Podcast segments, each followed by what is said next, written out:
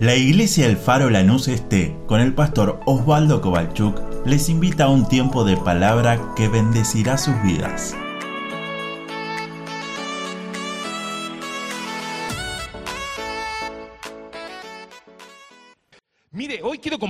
Pasaje tan conocido, tan fácil, un pasaje que lo hemos estudiado en la escuela bíblica, aquellos que son maestros de escuela bíblica lo han enseñado a sus alumnos, si vos fuiste alumno de escuela bíblica, ah, lo has aprendido y quizás te has ganado un caramelo en ese tiempo por saber decirlo de memoria. Es más, hoy cuando llegué y le dije a Rocío cuál era el tema, me dijo, no lo busco porque hasta lo sé de memoria. Y es Josué capítulo número 1, versículo número 9. Ya todos dicen, sí, sí, ya está. Ni lo busco, ya lo tengo. Pero si tenés tu Biblia, por favor, acompáñame. Josué, capítulo número 1, versículo número 9. Y si nunca te lo aprendiste de memoria, una muy buena o muy buen ejercicio es aprender versículos de memoria. No, pero pastor, eso para los chicos. No, no, no, para todos. Estudiar la Biblia, meditarla, meternos en la palabra de Dios es algo que nos da fuerzas, es lo que nos mantiene firmes y es lo que pase, lo que pase, la palabra de Dios permanece para siempre. Si no estás acostumbrado a estudiarla de memoria, te aconsejo, tomar versículos y apropialos en tu vida y decirle, Dios, lo voy a aprender y practicar una y otra vez diciéndolo. No es lo mismo leer, como se dice, para adentro, con tu mente que pronunciarlo con tu boca. Cuando tomes el tiempo de leer la Biblia, y en este año estamos leyendo la Biblia. estamos leyendo la Biblia. Como cada año lo tenemos que hacer. Pero pastor, no entiendo. Bueno, volvé a leer el versículo, busca otra, otra, otra versión, otra traducción de Biblia. Hoy tenemos en el celular la aplicación YouVersion, que te la podés bajar, tenés todas las versiones de Biblia, podés poner qué pasaje y tenés un montón de opciones para poder leerla. Necesitamos leer palabra de Dios. Si querés leer la Biblia en un año, muy simple, de lunes a sábado, tenés que leer todos los días tres capítulos, y si el domingo cinco capítulos, y así vas a leer la Biblia en un año. Pastor, la voy a leer en dos años. Bueno, no importa, la voy a leer en tres. Hay que leerla pero también después de leerla, la tenemos que poner en práctica. Cuesta decir amén a eso, ¿no? Porque hay hoja que a veces la queremos sacar. Pero Josué capítulo 1, versículo 9 dice así. Mira que te mando que te esfuerces y seas valiente. No temas ni desmayes, porque Jehová, tu Dios, estará contigo en donde quiera que vayas. Amén a la palabra de Dios. ¿Cuántas veces lo hemos pronunciado? ¿Cuántas veces lo hemos dicho? ¿Cuántas veces nos hemos ganado un caramelo, un bonobono, algo por saberlo decir de memoria? Pero déjeme en unos minutos meditar qué dice esta palabra. Y mire cómo empieza. Mira que te mando. Oh, si lo lees ahí y parás ahí es como que suena fuerte. Y es Dios hablándole a Josué. Mira que te mando. Otras versiones de la Biblia, nueva traducción viviente, dice, mi mandato, Josué, es esto. Dios habla hoy, dice, soy yo, Dios, quien te manda. Reina Valera contemporánea dice, escucha lo que te mando. Y cuando Dios nos habla así, mira que te mando, es como que nos hace pensar. Y a veces nos surge, bueno, ¿será que le está hablando al de al lado? Porque hay cosas que no nos gusta soltar, o no nos gusta que lo disfrute el otro simplemente. Por ejemplo, no sé, terminás de trabajar todo un mes y vos decís, bueno, pero tengo mi tarjeta de débito, tengo que ir a hacer la cola en la fila del cajero. Y vos decís, hay mucha gente, mejor le voy a dar la tarjeta a otro. Toma, usa la tarjeta, gasta la plata y después contame qué se vive, con, cómo se vive disfrutando la plata del otro. Nadie hace eso. Nadie hace Si no te gusta preparar las valijas, cuando te tocan las vacaciones, decirle, toma, te doy la plata, anda, disfruta las vacaciones y después contame cómo te sentiste en vacaciones. Nadie hace eso. Pero cuando Dios nos habla a nosotros, muchas veces decimos, bueno, es para el otro, es para el líder, es para el ministro, es para el que está sentado adelante mío, el que está sentado atrás mío. Pero acá Dios le habla a Josué y le dice, Josué, no hay duda, sos vos. Mira que te mando. A veces en nuestra vida cristiana nos gusta disfrutar las victorias, pero no nos gusta pasar las luchas. A veces en nuestra vida, en nuestra vida cristiana nos gusta disfrutar las bendiciones, pero no nos gusta pasar el sacrificio. En nuestra vida cristiana muchas veces queremos oír lo que Dios tiene para nuestra vida, para nuestra familia, para nuestros hijos, pero continuamente nos conformamos con seguir viviendo las bendiciones y las vivencias que otros están teniendo. Josué estaba atravesando un momento donde la situación no era muy agradable. Josué capítulo 1 empieza la historia diciendo que Moisés ya había muerto. Y me pongo en el contexto para poder entrar al verso 9. Si uno lee los últimos versículos del capítulo de Deuteronomio, el 31, el 32, el 33, va a encontrar cómo termina la historia de Moisés y cómo empieza la historia de Josué. ¿Cómo era la situación? La situación era muy simple. Dios le habla a Moisés y le dice, Moisés, tenés 120 años y llegó el momento de tu etapa final, es tu fecha de vencimiento, vas a morir. Así que vas a tener que subir al monte y se te va a permitir simplemente poder ver y observar la ciudad de Canaán. Esa ciudad donde era la promesa de Dios cumpliéndose. Era la fidelidad a la palabra que Dios había dicho muchos años atrás. Te daré un lugar, le dijo Abraham.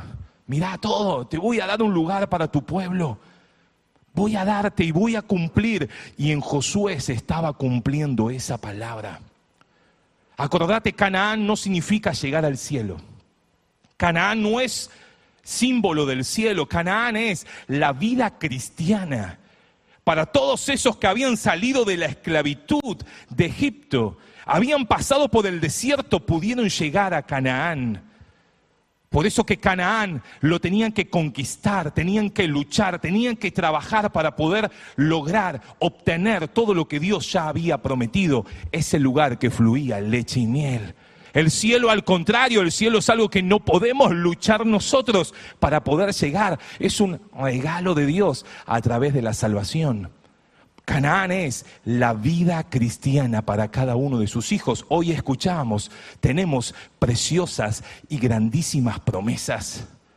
Es ahí donde usted y yo tenemos que conquistar, tenemos que luchar, tenemos que ir ganando cada día más, diciéndole Dios gracias porque me permitís avanzar un poco más, como el pueblo de Israel había logrado conquistar cada una de esas ciudades de Canaán. Moisés escucha a Dios porque Dios, Moisés le había preguntado, ¿cómo hacemos si yo me muero? ¿Cómo sigue el pueblo? Y Dios le dice, tranquilo, ya tengo preparado a Josué.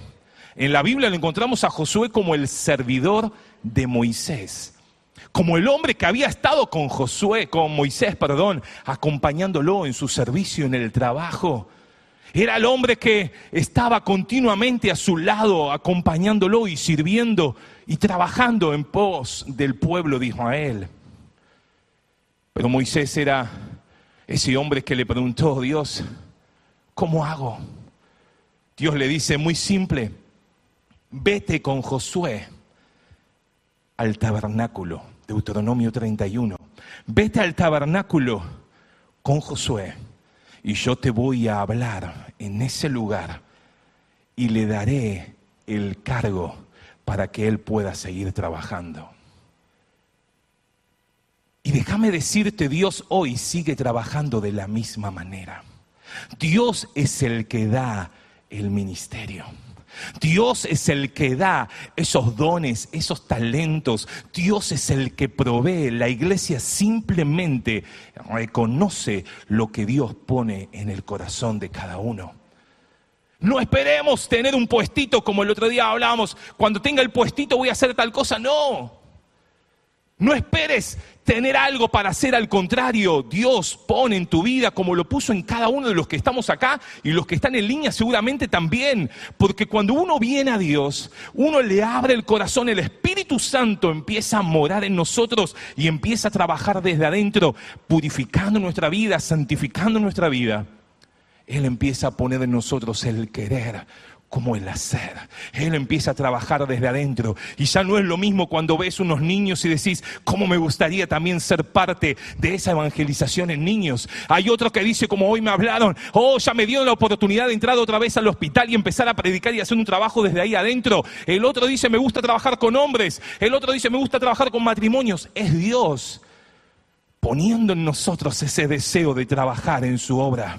Él es el que pone, Él es el que entrega, Él es el que a través de su Espíritu Santo capacita a cada uno de nosotros. La iglesia simplemente reconoce, por eso que Moisés escribe una canción que Dios le da, después leete la canción en Deuteronomio 32. ¿Por qué? Porque esa canción le iba a ser testigo en la cara, dice la versión 60, porque el pueblo iba a entrar, Dios ya se lo dijo a Moisés. El pueblo va a entrar a disfrutar el lugar que fluye leche y miel, pero luego se va a olvidar de mi pacto. Luego se van a enojar conmigo. Luego me van a, a, dejar de costado y van a adorar otros dioses. Pero esta canción que hoy compones, esta canción que yo te doy, va a ser para que cuando ellos la canten, va a ser un testigo en la cara de que Dios había prometido que todos aquellos que vivían bajo su línea, bajo sus mandamientos, iban a ser prosperados, pero aquellos que se iban a alejar de Dios, iba a llegar todo lo que Dios ya también había planeado. Moisés entra al tabernáculo con Josué, la nube de gloria llena el lugar, era Dios moviéndose en ese, en ese, en ese tabernáculo. Dice que la nube de gloria se pone en la puerta para que nadie pueda entrar y Dios empieza a hablar con Moisés. Y Josué, me imagino, estando ahí de costadito, diciéndole, Él es el hombre a quien voy a poner para guiar. Así que sal afuera, junta todo el pueblo, pon tus manos sobre Él. Y todo el pueblo reconocerá que Dios es el que levantó. Y así fue como hizo Moisés. Juntó todo el pueblo, puso sus manos y le dijo algo que está en Deuteronomio capítulo 31, verso 7 y también en el verso 23.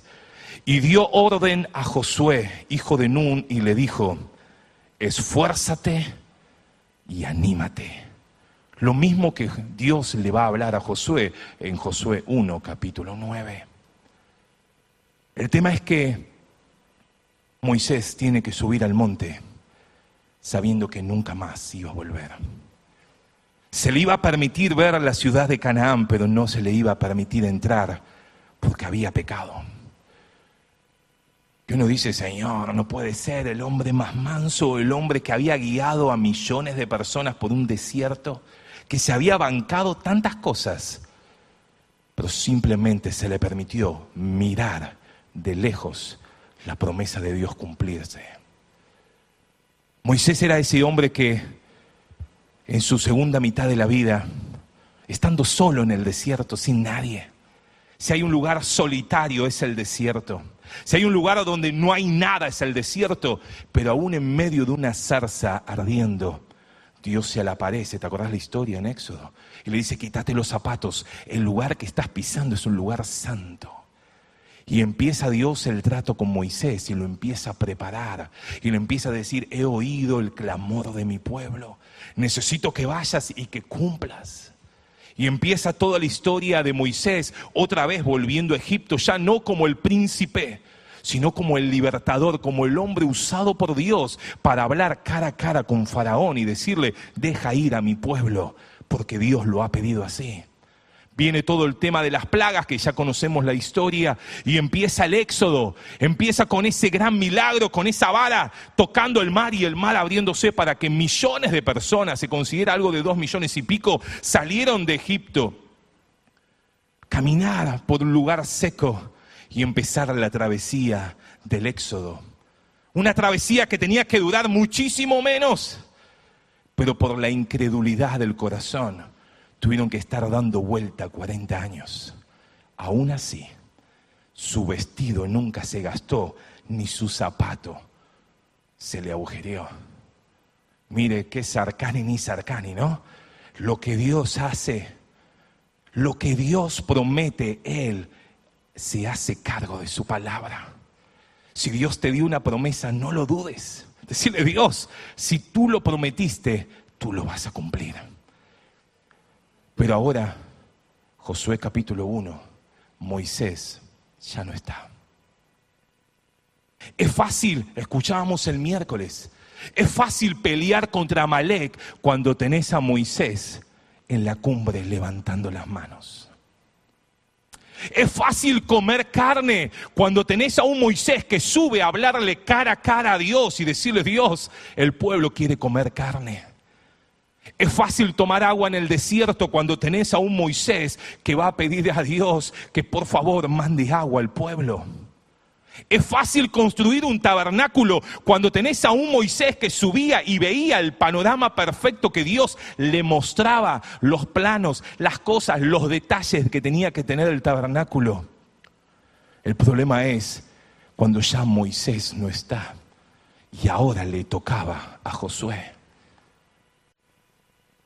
Cuando era más joven, porque todavía soy joven, mi primer instrumento fue la melódica. ¿Sabe lo que es la melódica? Es un pianito chiquitito así que se sopla. No te escucha ni el de al lado, pero no importa, vos sos músico, ¿no? Y me acuerdo, acá hay algunos que se van a acordar, año 90, esto delata mi edad, pero teníamos un congreso de jóvenes y se hizo acá en Buenos Aires y venían de todas partes del país y yo tocaba la melódica, como dije, no me escuchaba nadie, pero los hermanos de la iglesia me decían, qué bueno que tocas, qué sé yo. Y uno pensaba que era, no sé, el sobrino de, Bach, qué sé yo, ¿no? Y, teníamos que tocar, en, tocaban una orquesta unida. Y en Lanús Oeste había un hermano que tenía una fábrica que estaba estrenado, un galpón gigante, y lo había donado para que lo puedan usar para ese, para ese tiempo, lo había prestado, para que puedan hacer el congreso. Y vinieron de todas partes y nos tocaba tocar. Claro, y uno pensaba, no sé, que salía al monumental con miles de personas mirándote y, oh, uy, yo voy a tocar esta pieza.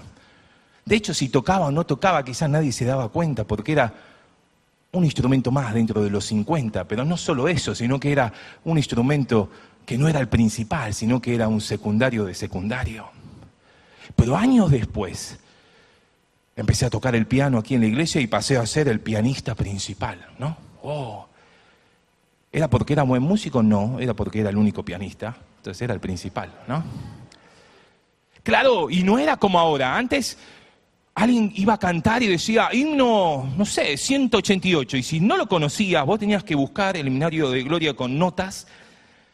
Y lo mirabas, y bueno, no lo sabías mucho, pero lo mirabas el tono, esto, y si demorabas un minuto más, los hermanos ya empezaron a cantar. ¿No? Algunos se van a acordar. O sea, o empezabas antes o acoplate lo que la iglesia cantaba. Porque es fácil ser segunda melódica cuando tenés 49 músicos al lado. Pero es difícil ser pianista cuando no tenés a nadie. Y la prédica de esta mañana se llama Vivencias prestadas. Porque muchas veces nos quedamos simplemente contentos porque construimos un tabernáculo pero nos olvidamos que era Moisés el que subía a tener el plano. Era fácil caminar por el desierto sabiendo a dónde ir, porque había un Moisés que hablaba cara a cara, face to face con Dios. Era fácil escuchar lo que el pueblo tenía que hacer cuando Josué simplemente le decía a Moisés, decime qué y yo lo hago. Porque es fácil ser segundo. Ser segundo es maravilloso. Porque por las dudas, si pasó algo malo, vos no fuiste. Está el otro, siempre que va a dar la cara. Sos segunda voz y bueno, que empiece la primera. Sos el acompañante del maestro de escuela bíblica y bueno, el otro tiene que dar la lección. Yo acompaño, yo te corto las figuritas, yo te ayudo, pero sos vos. Pero cuando nos sacan al Moisés y tenés que hacerte cargo de lo que Dios te dio, es donde tenemos que tomar la decisión. O seguimos disfrutando vivencias prestadas y simplemente nos acordamos de cómo Dios usaba este al otro, al otro, y nos estamos perdiendo poder escuchar lo que Dios tiene para darnos a cada uno de nosotros. Dios, al no estar Moisés, se presenta a Josué capítulo 1 y le dice, verso 9, mira que te mando. Antes Moisés se lo había dicho, Josué, necesito que te esfuerces y que seas valiente o que tengas ánimo. Ahora es Dios mismo hablándole a Josué y diciéndole, mira que te mando. Y esa frase es la que trabajaba en mi semana. ¿Qué cosas Dios nos está pidiendo, nos está mandando? Y siempre lo único que hacemos es, bueno, pero total está Moisés. Total está el pastor, total está mi líder. Hay que ir al hospital, bueno, pero total están las hermanas que van. Hay que ir a la feria, bueno, pero total hay un grupo que va. Hay que trabajar con niños, bueno, pero total están los hermanos. ¿Cuántas veces le hemos dicho, bueno, pero total está Moisés? Ponelo en el ejemplo de tu ministerio o en el ejemplo de donde vos estás. Porque si hay algo que estoy seguro es que Dios puso en cada uno de nosotros un ministerio para trabajar. El lema que tenemos en este año es, cuenta lo que Dios está haciendo, las grandes cosas. Y lo primero que nos puede surgir en la cabeza es, bueno, pero para eso está el evangelista. El evangelista es el que cuenta las buenas nuevas. Pero déjame decirte que si hay algo que Dios nos dejó a todos, es el mandamiento de Mateo 28, ir y predicar. Bueno, pero está el evangelista, sí, sí, está bien. Hay ministerios específicos, pero cada uno de nosotros somos parte de lo que tenemos que contar en este año, en este tiempo en esta generación que nos toca vivir. Moisés ya no está. Gloria a Dios por esos hombres y mujeres que Dios levantó. Gloria a Dios por esos hombres y mujeres que marcaron, que marcaron el surco y hoy para nosotros es fácil estar en el tabernáculo, estar en el lugar, disfrutar. Pero hoy Dios nos dice a nosotros, hey, iglesia, mira que te mando. Mira que te mando. Y podemos hacer dos cosas. Hacer lo que hizo Josué en decirle, Señor, te creo.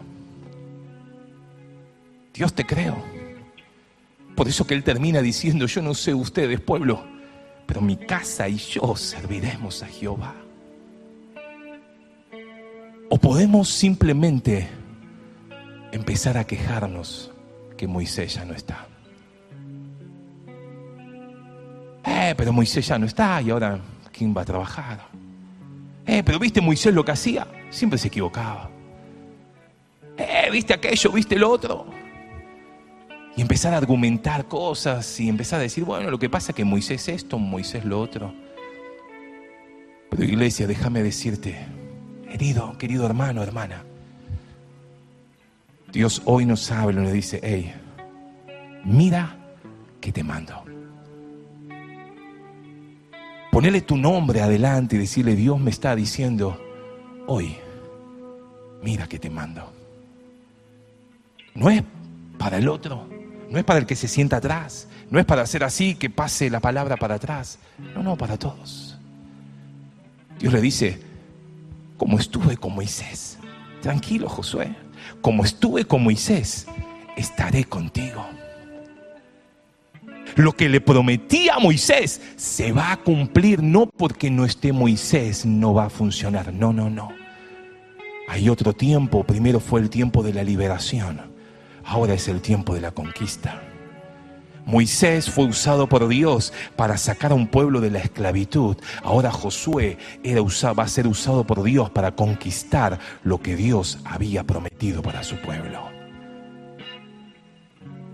Yo no sé lo que Dios te habló sobre tus vecinos, sobre tu familia, sobre tu lugar de trabajo.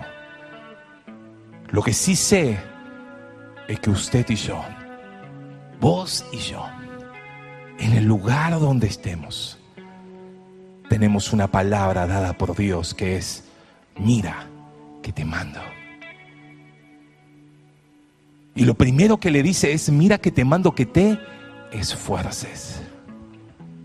Y preparando este tema me llama la atención que en el versículo 6 dice, esfuérzate. En el versículo 7 dice, solamente esfuérzate. Y en el versículo 9 dice, mira que te mando que te esfuerces. Yo no sé cómo era el carácter de Josué, por qué le tuvo que decir tres veces. Pero si lo veo varias veces es porque seguramente era que lo iba a necesitar.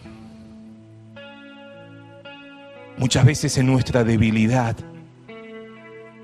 decimos no podemos. Y esforzarse justamente es eso, es hacer algo más allá de las fuerzas. Es hacer eso extra que muchas veces nos cuesta. Para pasar de algo ordinario a algo extraordinario simplemente se necesita el extra. Y a veces en nuestra debilidad decimos no podemos. Ir otra vez un domingo a la iglesia, no, ya fui ayer, ya fui el miércoles. Eso extra marcará ese esfuerzo que es lo que Dios pide, no es si lo sentimos. No, porque a veces decimos, bueno, no lo siento. No siento de a la iglesia. No siento hoy abrir la Biblia. No siento hoy de orar. Cuando Dios dice, mira que te mando. Mira que te mando, Josué. Esfuérzate. Dios lo diría, Pablo creo, no, no nos ha dado espíritu de cobardía sino de poder, de amor y de dominio propio. Y aún en nuestras debilidades, Romanos 8 dice, el Espíritu nos ayuda en nuestra debilidad. Josué tenía que conquistar, Josué tenía que ir a hacer algo que quizás parecía loco, como era pegar vueltas a una ciudad pero había que hacer el esfuerzo.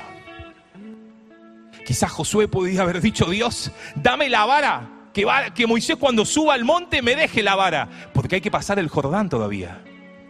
Déjame la vara porque yo lo vi con mis ojos como el agua se abría cuando esa vara tocaba el mar. Y Dios le dijo, no, no. Lo que sí te aseguro que como estuve con Moisés, voy a estar contigo. Esfuérzate. Esfuérzate. Pero Dios, déjame la varita de Moisés. La toco así, el Jordán se abre. Y Dios le dijo, no, va a ser de otra manera. ¿Y te acordás cómo fue la manera? Los que llevaban el arca tenían que poner los pies en el agua. Y si no se abría, ¿dónde se escondía Josué? Pero Josué escuchaba a Dios decirle que, los que llevan el arca caminen sobre las aguas.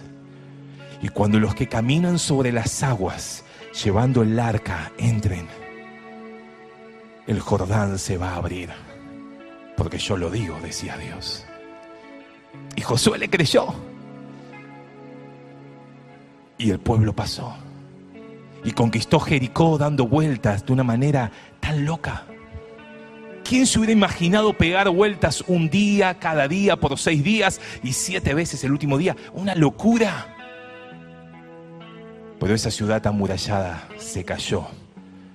no porque pegaban vueltas, sino porque un pueblo le creyó a la palabra de Dios. Esfuérzate. Yo no sé cómo este año vas a tener que cambiar tus cosas para poder esforzarte. Y eso Dios me hablaba a mí también, no es que solamente para el otro. ¿Qué cosas vas a tener que dejar para poder esforzarte a lo que Dios quiere hacer en este tiempo, en esta generación? Sé valiente. Y la valentía no es ausencia de miedo. Miedo es escuchar la motito en Chingolo, pobre los motoqueros, ¿no? Escuchar la motito a la noche en Chingolo caminando solo. Eso es miedo. Pero aún con esos miedos, la valentía es poder, a pesar de la circunstancia, continuar hacia adelante. Eso es valentía. No es decir no tengo miedo, es decir, aunque tengo miedo, tengo la palabra de Dios y avanzo hacia adelante. El miércoles escuchábamos todos muertos de miedo, pero había un hombre David, que él sabía de qué se trataba. Y él dijo, yo voy en el nombre de Jehová de los ejércitos, no importa la altura, no importa que todo el pueblo temblaba de miedo, estaban de terror. Él dijo, yo voy, si Dios me lo pide, yo estoy ahí. Valentía, determinación para poder enfrentar situaciones, porque el miedo nos paraliza, el miedo nos hace frenar. El miedo nos hace decir, no sé si voy a salir. Alguno me escribe y dice, no, tengo miedo de ir a la iglesia a ver si me contagio. Y a veces no nos da miedo ir a un banco, ir a un local, ir a una panadería, ir a hacer algo en la semana, ir al trabajo todos los días, pero a veces el miedo nos paraliza venir a un templo. Hay que hacer el esfuerzo para poder entender lo que Dios quiere hacer en este tiempo. Lo tercero que le dice es, no temas. Espero que nadie se me enoje. No temas. Y el temor es distinto al miedo. El miedo es, como te dije, caminar a la noche sin luz por chingolo y escuchar una motito. Eso es miedo. Eso es miedo. Pero ¿sabes lo que es temor? Hay definiciones, no me voy a meter en definiciones psicológicas, pero el temor yo lo veo y lo identifico de esta manera, es escuchar la tele todo el día, lo que está pasando y vos decís, yo por las dudas no salgo. Eso es temor. Eso es que la cabeza puso un argumento y dice, no voy a salir porque quizás me pase esto, lo otro, lo otro. Porque las noticias dicen esto, porque la radio me dice esto, porque el periódico me dice esto, no voy a hacer nada por las dudas. Dios le dijo, Josué, forzate hacelo extra. Como diría Jesús, si alguien te pide llevar la carga, vos llevarles una milla más. Si alguien te pide algo, vos haces algo más. Eso extra, ese esfuerzo, aunque a veces no tengamos fuerzas. Joel 3.10 diría, diga al débil, fuerte soy. Y fíjese lo que dice, diga. No es que hay que proclamar y que la palabra tiene poder, no, no, eso es otra cosa. Diga el débil es, yo no puedo. A mí no me sale, pero en Cristo voy a hacerlo. La valentía, pero también dejar de lado el temor. Yo no voy a ir al hospital porque no, no sé, y si alguien me pregunta algo, ¿qué le digo? No, mejor no voy. Voy a evangelizar. Bueno, pero yo nunca entregué un folleto. Si le entrego un folleto y y me pregunta algo, ¿qué hago? Tengo un temor, ya está, no voy. Dios le dijo, para poder vencer en Canaán y disfrutar lo que Dios te prometió, vas a tener que soltar el temor. Ah, pero que lo haga Moisés. No, Moisés ya no está. Hoy nos toca a nosotros.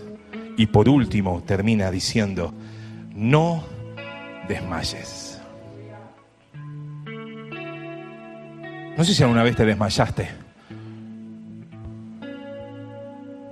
Yo cuando estaba en la sala de parto, el médico me dijo, me parece que te vamos a tener que atender a vos también, ¿no? Porque claro, uno se pone blanco y empezás a ver el túnel y decís, ¿qué pasó? Pero las cosas de Dios a veces nos pasa lo mismo. perdemos el ánimo, perdemos la fuerza, el valor. Decimos, ya está, no vale la pena. Y dejamos que todo pase como, ya está. Me prendo YouTube, me miro una prédica, ya está, zafo hasta el próximo sábado. Y no digo que esté mal, no digo que esté mal. Lo que sí te digo es que estás perdiendo las benditas promesas que Dios tiene para vos. No nos conformemos con vivir vivencias espirituales prestadas. Seamos una generación que ame escucharlo, lo que Él tiene para oír su iglesia, lo que Él tiene para decir y que la iglesia pueda oírla. Para poder llegar al verso 9 hay que pasar por el verso 8, que quizás también lo sabes de memoria. Nunca se apartará de tu boca este libro de la ley, sino que de día y de noche meditarás en él para que guardes y hagas conforme a todo lo que en él está escrito, porque entonces harás prosperar tu camino y todo te saldrá bien. Iglesia, acá está el secreto. La palabra de Dios es lo que no va a cambiar, aunque el mundo se caiga a pedazos. Aunque en la tele nos quieran infundir temor, aunque las leyes nos infundan temor aunque él diga el diablo lo que diga y te quiera infundir temor, es necesario esforzarnos, ser valiente, soltar el temor y no desmayar. Pero para eso necesitamos comer este maná del cielo. Necesitamos meditar cada día en su palabra. Y sé que es difícil y a veces no lo entendemos y a veces nos preguntamos, ¿qué significa? Cada vez que te pongas a leer la palabra de Dios, orá y decirle Espíritu Santo, háblame. A veces uno dice, bueno, busco así y esto y no es lo mejor. Lo que sí sé es que Dios tiene una palabra para cada uno, para que la meditemos, para que la estudiemos para que dejemos de quejarnos que Moisés no lo está y que no se hace. Y que digamos, Señor, ahora es mi oportunidad para trabajar en tu obra. Estoy seguro que Dios pone, y si no te puso nada todavía, un deseo, te invito a que nos unamos a clamar a Dios y decirle, Dios, ¿qué es lo que tú quieres que yo haga? Y te puedo asegurar que Dios abrirá puertas porque aún en el desierto Dios abre estanques. Aún donde no hay puertas, Él abre una puerta para que su iglesia levante la bandera de Cristo cada día más. Iglesia, ponete de pie, por favor, en esta mañana. No te conformes con vivir convivencias prestadas. Metámonos en el río de Dios en el cara a cara con Dios. No nos quejemos que Moisés no está y que no lo hace el otro. Sino digámosle, Señor, yo quiero ser uno de esos que va a ser parte en esta generación de conquistar en Canaán lo que tú tienes para nuestras vidas. Cuando ellos entraron, ¿me acompañan? Cuando ellos entraron, Dios ya había prometido todo. Ellos simplemente tenían que creer y actuar. Lo que Dios te dijo sobre tu familia, Él ya lo dijo. No se va a arrepentir. Ni tampoco lo tenemos que apretar para que cambie algo. No, no. Él lo que dijo, acá está. Si vos y yo lo creemos, nos metemos en el río para sumergirnos y actuamos, Él, como estuvo con Moisés, estará con nosotros. No temas ni desmayes. Tu Dios hará prosperar el camino. No esperes prosperar para caminar. No, no, no. Emprendamos lo que Dios dijo. Él se hace cargo, Él bendice, Él multiplica, Él prospera para aquellos que le creen y avanzan. Seamos una generación que podamos vivir y escuchar lo que Dios tiene para darnos. En este tiempo, quizás podemos tener opiniones sobre cómo lo hizo Moisés o cómo no lo hizo o lo que dejó de hacer. Pero hoy Dios nos habla a nosotros. Habla a la generación 2022 que está en Iglesia El Faro y le dice, iglesia, hay trabajo para hacer. Hay trabajo para anunciar que Dios hace grandes cosas. Hay trabajo para anunciar que Dios, a pesar de lo que el mundo diga, Él seguirá haciendo. ¿Qué te parece si dejamos las excusas de lado y empezamos con un esfuerzo extra? ¿Qué te parece si dejamos las excusas de lado y empezamos a pesar del miedo con la valentía de decirle Dios, yo no puedo, pero lo proclamo, en tu nombre avanzo, en tu nombre no hay gigante que pueda resistir, en tu nombre no hay león que pueda hacerme frente, en tu nombre no hay circunstancia difícil, en tu nombre, no porque lo pueda yo, sino porque confío en ti, Señor. Es un buen año para decir basta de temores. Basta de pensamientos que nos han argumentado y por años estamos dejando de asistir a la iglesia y el diablo está contento porque muchas veces hemos dicho no puedo, no puedo, no puedo. Basta de temores y decir Dios en tu nombre. En tu nombre, con la valentía que tu poderosa, preciosa, preciosa sangre me cubre. Tomando todos los recaudos, pero en tu nombre no le doy lugar al temor. Y avanzo conquistando conquistando esas preciosas promesas que Dios tiene. Señor, oro por tu iglesia en esta mañana. Oro por los que están en línea mirándonos, por aquellos que están con miedo, con temor. Y dicen, Dios, no puedo. Me cuesta avanzar. Lo intento por años y siempre me acuerdo y digo, bueno, que lo haga Moisés. Señor, pero hoy queremos tomar nuestro compromiso delante de ti. Señor, levanta una iglesia apasionada por escuchar lo que tú tienes a través de tu palabra. Señor, una iglesia apasionada por escuchar la voz de tu Espíritu Santo. Una iglesia apasionada por cumplir lo que tú estás pidiendo para este tiempo. Señor, gracias, porque así como has estado en todos estos años, seguirás estando con nosotros. Porque a pesar de que pase lo que pase, tu promesa se cumplirá y lo creo, Dios. Por eso levanta familias, levanta, Señor, matrimonios, levanta jóvenes apasionados por proclamar que Dios hace grandes cosas, de poder saber de que tú pones esos cargos, pones esos ministerios. Simplemente la iglesia no reconoce, pero eres tú el que hoy sigues levantando hombres y mujeres, sigues levantando siervos para poder trabajar en tu obra. Dios, Tú eres el que nos mandas. Y no hay Jericó, no hay problemas que pueda frenar a tu iglesia cuando tú lo envías, Señor. Por eso, Señor, habla que tu siervo oye. Habla, Espíritu Santo, porque el que tiene oído para oír, queremos oír lo que tú tienes, Espíritu Santo.